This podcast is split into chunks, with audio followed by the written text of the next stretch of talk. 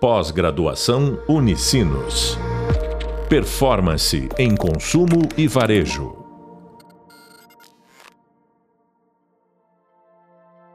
Olá, bem-vindos ao podcast da disciplina Growth Hacking e Performance. Eu sou a professora Cíntia Faviero e este é o podcast Rentabilidade Extra com Varejo Omnichannel.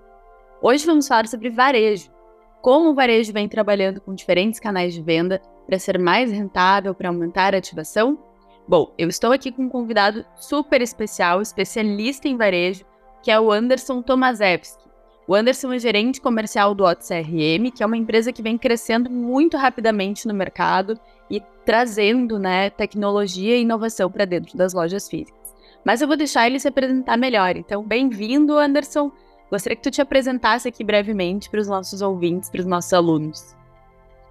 Obrigado, Cíntia, pelo convite. Obrigado a todos que estão nos escutando. Eu sou o Anderson. Uh, atualmente eu sou gerente de vendas do WhatsApp, que é uma empresa focada em tecnologia para varejo. Mas a minha história com varejo começou há muitos anos, quando comecei a trabalhar dentro de loja física. Uh, acabei uh, desenvolvendo a minha carreira no mercado de vendas, no mercado de tecnologia, e com o varejo já tenho uma relação aí de mais de 12 anos que eu venho trabalhando, ajudando empresas de todos os portes a serem mais eficientes no final do dia. Porque o varejo é um setor muito competitivo. Talvez o setor mais competitivo que a gente tem hoje uh, no mercado brasileiro e representa grande parte do PIB da nossa nação. Então, tem um papel importantíssimo também na sociedade e, e o mercado de varejo ele naturalmente emprega muitas pessoas no país, então tem uma relevância muito grande para nós. Então, é um prazer estar aqui com vocês nesse bate-papo. Que legal essa tua trajetória no varejo, né? Hoje trabalhando do outro lado, fornecendo tecnologia é, para desenvolver ainda mais o varejo, né?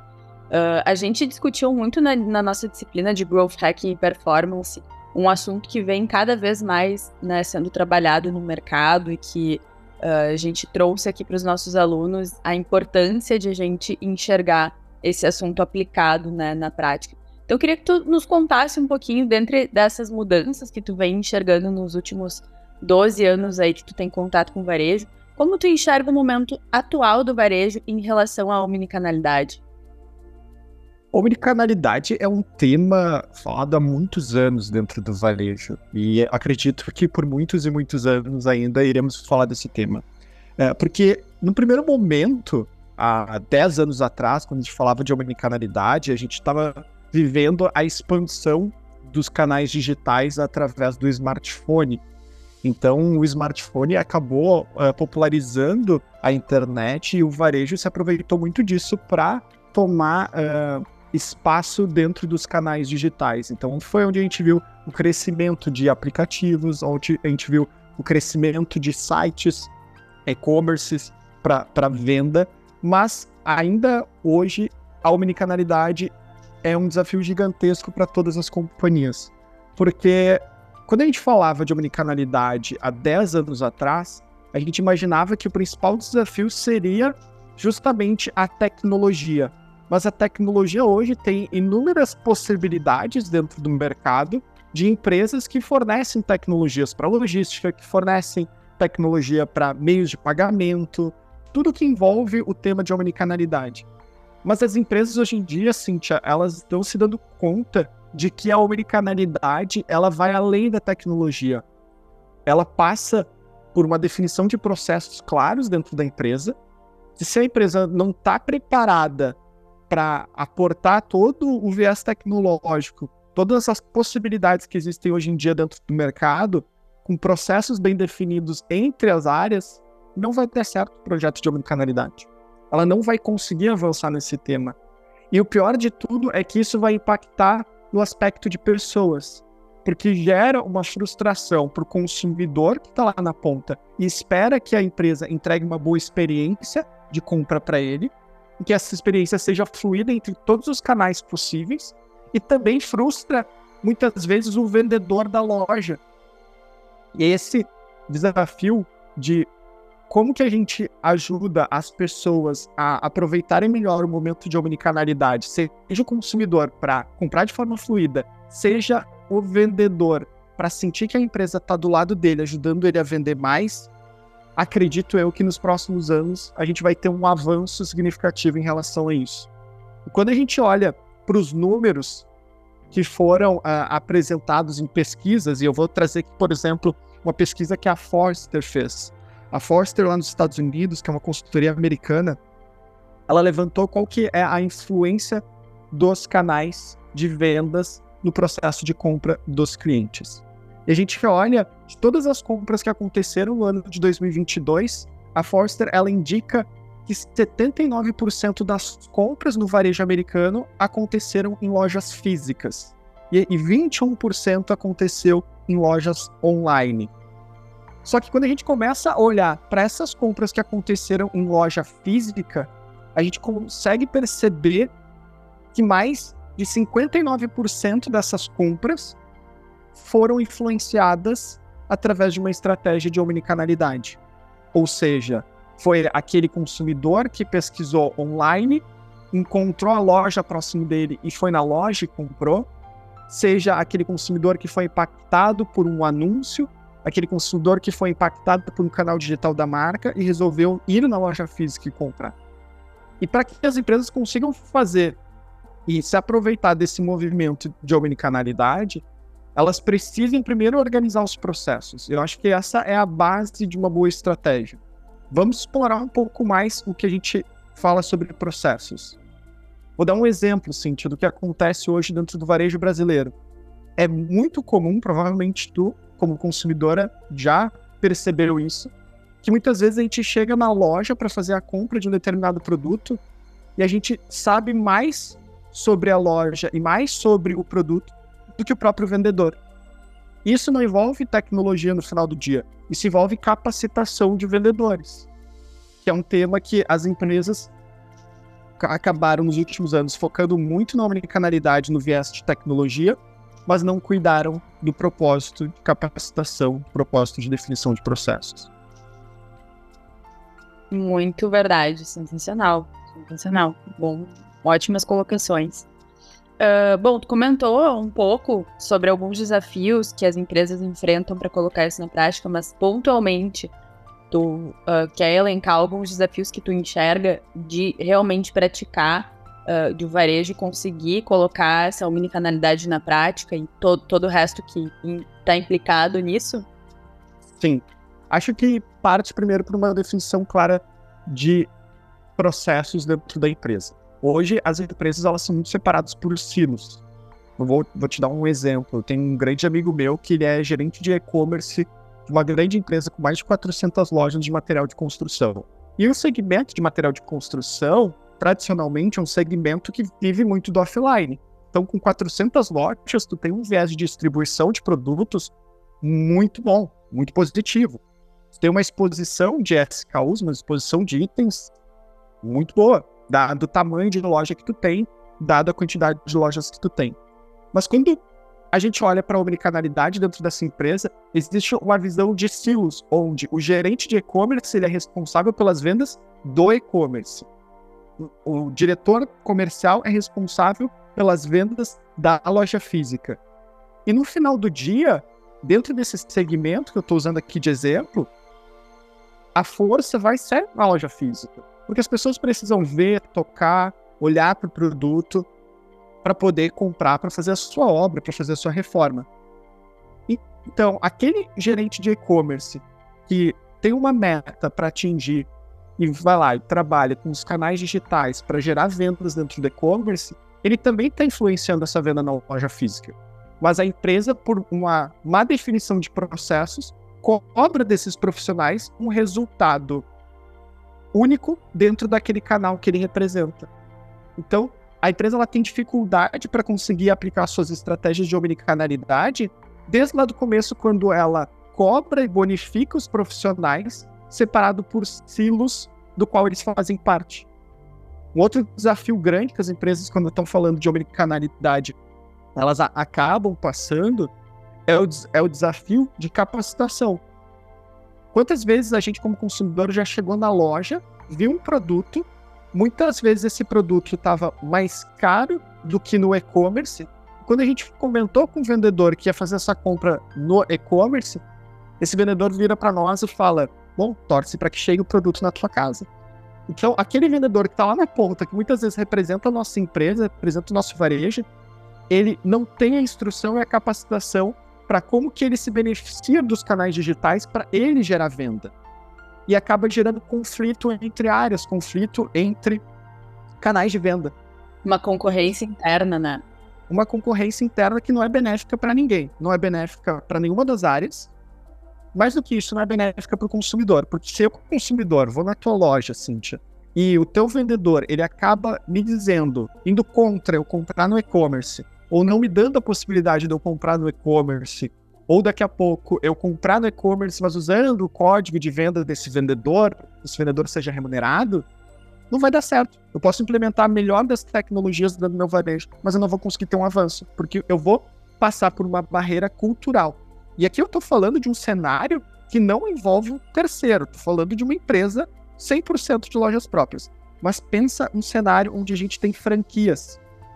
Imagina aquele franqueado que investiu 500 mil, 1 milhão de reais para abrir a loja de uma marca, ou seja, para se beneficiar da força de marca que, que aquela empresa tem, mas ele vai contra a estratégia de omnicanalidade, porque ele quer vender o estoque dele no final do dia, ele não quer vender o estoque do e-commerce.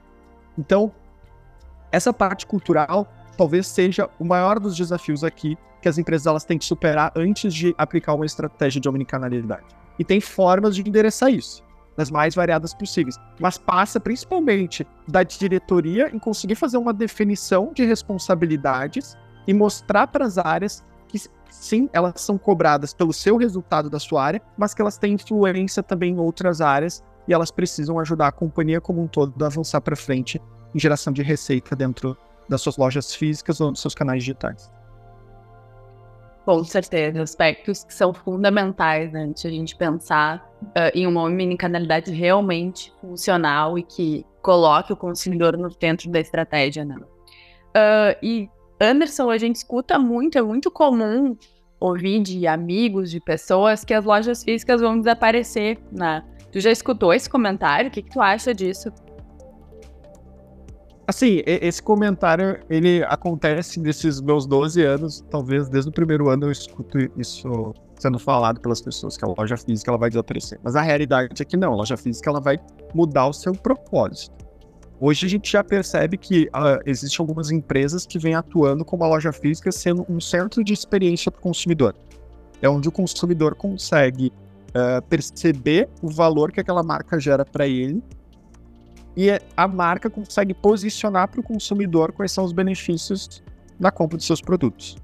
Estava vendo um dado recentemente, Cíntia, que eu achei muito interessante, que é os perfis de consumidores que vêm migrando das lojas e nas lojas físicas e indo para canais digitais. A gente consegue perceber que os millennials, por exemplo, 80% dos millennials costumam fazer um processo de compra digital. Ou seja, vão na loja física, olham o produto, veem as suas características e depois fazem essa compra online. Por causa da comodidade, por causa da experiência de compra, da facilidade. Muitas vezes esse próprio consumidor que está dentro da loja física vendo o produto na sua mão, na outra mão está com um dispositivo procurando esse produto online para ter experiência.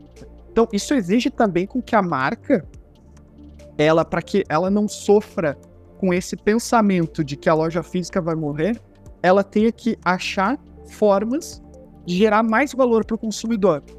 Porque se o consumidor está lá dentro da loja e ele encontra que, às vezes aquele mesmo produto com um preço mais barato ou com uma condição de entrega mais rápida num canal digital de um concorrente, talvez ele vá optar por esse concorrente.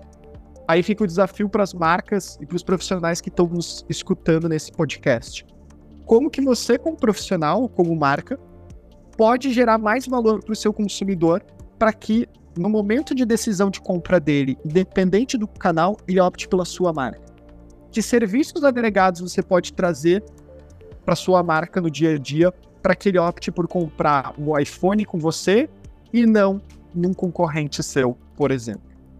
Esse é um tema importante porque acho que nos próximos anos a gente vai perceber um avanço grande do varejo, um varejo muito mais de agregação de serviço, agregação de valor para a jornada de compra do consumidor e não simplesmente um varejo que compra produtos da indústria e revende para o consumidor final.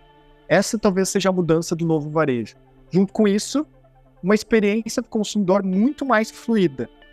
Que o vendedor que está lá na ponta, ele consiga entender que aquele consumidor que está na frente dele dentro da loja, que optou por visitar a loja dele, tem acesso também à jornada digital, tem acesso aos canais digitais que a marca oferece. E nesse momento é o momento da verdade. O cliente está na frente do vendedor, o cliente está ali conversando, dialogando, questionando o vendedor sobre o produto e o vendedor tem que usar as, a, os ativos que a marca forneceu para ele para conseguir converter essa venda. Independente se essa venda vai ser convertida dentro da loja dele ou vai ser convertida dentro do canal digital.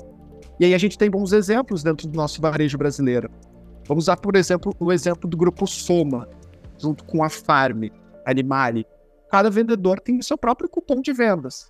Então, se, se a cliente, Cíntia, teve na loja, olhou o produto, experimentou aquele vestido, opta por comprar online, o vendedor não perde essa venda. O vendedor disponibiliza para ela o cupom de venda, que ela vai no e-commerce, finaliza a compra e o vendedor lá da ponta é remunerado por essa venda. Isso faz com que a estratégia de omnicanalidade consiga ser aplicada de uma forma mais simples e fácil dentro dos varejistas no dia a dia. Muito bom. Eu ia mesmo te perguntar se tu enxergava alguma empresa que estava fazendo um trabalho, está fazendo um trabalho bem feito, né, em relação a tudo isso que a gente vem conversando. Mas para fechar a nossa conversa com chave de ouro, queria uh, que tu nos contasse um pouquinho, né? Uh, a gente já tangenciou esse, esse assunto, mas diretamente que tu nos falasse se a omnicanalidade realmente é uma maneira de a gente trazer uma rentabilidade extra para o nosso negócio, para nossa empresa, e se é algo que a gente precisa uh, realmente botar esforços e se preocupar em desenvolver. Sim, com toda certeza. Com toda certeza, a omnicanalidade é uma forma de aumentar a rentabilidade do nosso negócio. Se a gente pensa no aspecto nosso como consumidor, o que, que a gente busca quando a gente está comprando um produto? A gente busca conveniência, a gente busca facilidade, boas condições de pagamento, entrega rápida, uma experiência de compra encantadora, onde a gente tem o apoio, por exemplo, dos vendedores, que estão lá na, na ponta. Então, quando a marca ela consegue alinhar esses processos, a cultura da empresa voltada para a omnicanalidade e o uso de tecnologia que facilite o dia a dia do consumidor e do vendedor, com toda certeza ela aumenta a sua rentabilidade, porque ela aumenta o leque de possibilidades para que ela não perca uma venda. O varejo, como eu comentei no começo aqui do podcast, é talvez um dos segmentos mais competitivos que a gente tem no Brasil. E o Brasil, especialmente, a gente sofre com alguns aspectos econômicos, como por exemplo a inflação, que o varejista vai lá e vende o iPhone parcelado em 20 parcelas. Porém, durante essas 20 parcelas, a gente tem a inflação corroendo o valor desse produto. A gente tem uma negociação com a indústria que não é vantajosa muitas vezes para o varejista. Isso aperta a margem do varejo. Se o varejo consegue aplicar essa estratégia de omnicanalidade para aproveitar melhor todo aquele tráfego que já acontece dentro dos seus canais digitais e aproveitar todo aquele tráfego que já acontece de pessoas dentro das lojas físicas, como por exemplo a Black Friday, o Natal, Dia das Mães e todas as datas comemorativas e de calendário de varejo que existem hoje dentro do Brasil, ele vai trazer maior rentabilidade, porque ele vai conseguir unir a experiência de compra em loja física, que ela é muito positiva, e as marcas que vêm fazendo isso, usei o exemplo aqui da Farm, aplicam muito bem. Quando você entra numa loja, você tem toda a questão sensorial dentro da loja, você tem a vendedora, o vendedor que te apoia no processo de compra, e quando a marca une isso com os canais digitais, que trazem essa conveniência, que trazem essa boa experiência para o consumidor e fluida, de uma forma simples e fácil, com poucos toques numa tela, o vendedor conseguir comprar, isso aumenta a rentabilidade, aumenta muitas vezes a quantidade de produtos por pedido que é onde está o resultado dentro do varejo.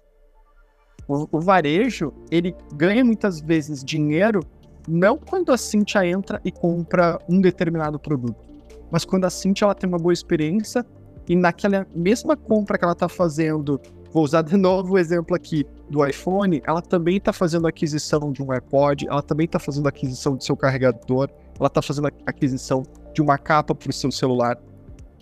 Muitas vezes o varejo chama a atenção da Cintia por uma promoção, onde a Cintia entra na loja para ver aquele item promocionado, que nem vai existir agora nessas épocas de final de ano, como Black Friday e Natal, mas o vendedor tem a oportunidade de incluir outros produtos.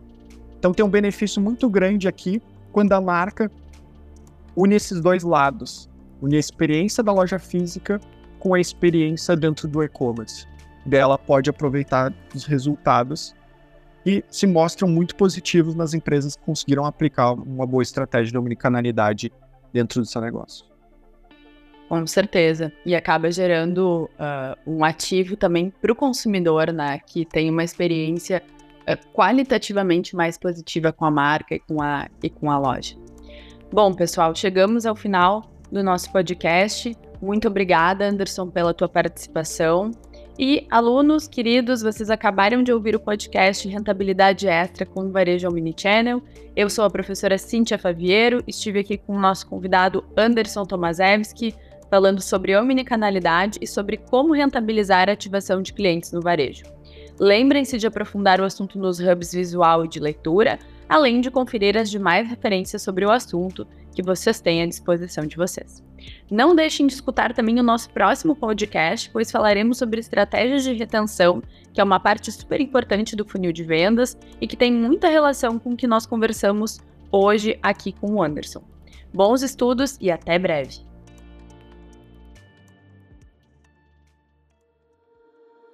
Pós-graduação Unicinos. Performance em consumo e varejo.